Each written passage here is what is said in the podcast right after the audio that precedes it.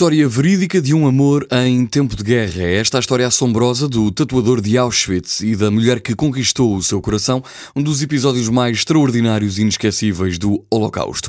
Em 1942, Leil Sokolov chega a Auschwitz. Ali é incumbido da tarefa de tatuar os prisioneiros marcados para sobreviver, gravando uma sequência de números no braço das outras vítimas como ele.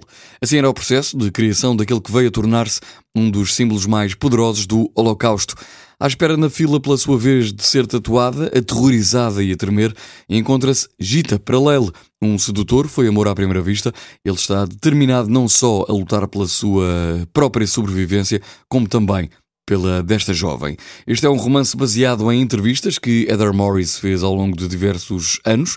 Uh, Ludwig Sokolov, vítima do Holocausto e tatuador em Auschwitz. Uma história de amor e de sobrevivência no meio dos horrores de um campo de concentração. Para quem gosta da lista de Schindler ou o rapaz do pijama às riscas, este livro, O Tatuador de Auschwitz, de Heather Morris, é também uma excelente opção.